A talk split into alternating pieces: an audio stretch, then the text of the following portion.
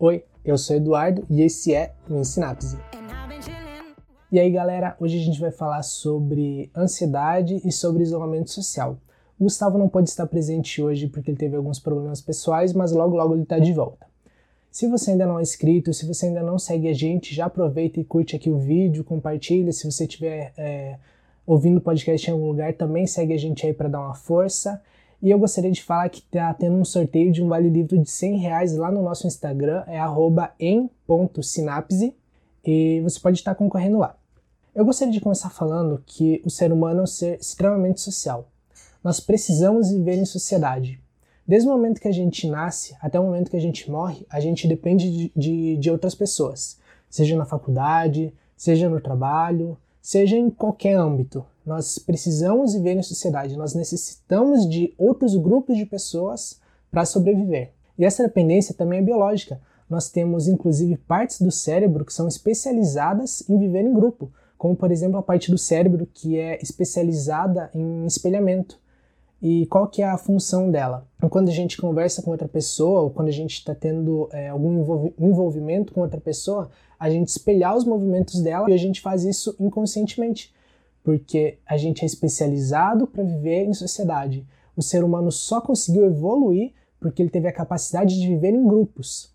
Então, a gente, desde lá da pré-história, já vem fazendo isso. E nesse momento de isolamento social, a gente pode ter a vir um sofrimento. E o que eu quero dizer com isso? Eu quero dizer que esse momento de estresse é completamente diferente de estar sozinho.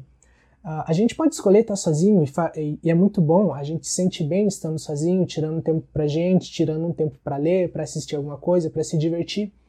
O problema é que nesse momento a gente está tendo um isolamento social forçado.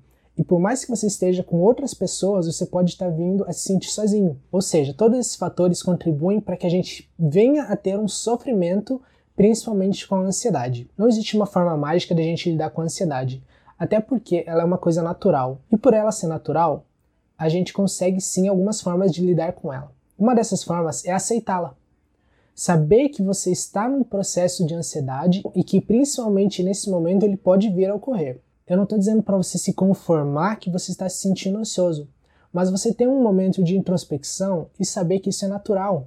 Aprender a lidar com ele, aceitar que você vai se sentir ansioso nesse momento. Porque quanto mais você tentar fugir da ansiedade, mais ela vai ir atrás de você. A segunda forma seria cuidar de si, que está muito ligada com a primeira.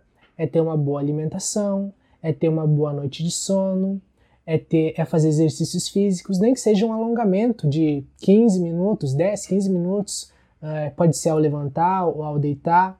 Tentar manter uma rotina, tentar manter um, um cronograma.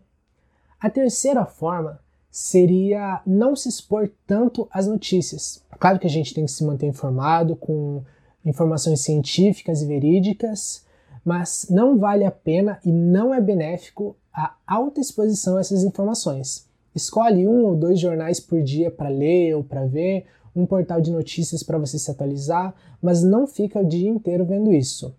E a quarta maneira é converse com pessoas. Se você tem uma pessoa de confiança, vai conversar com ela. Se você não tiver ninguém, existem números como por exemplo o CVV, que é só você digitar 188, ele é completamente gratuito, vai ter alguém para conversar com você.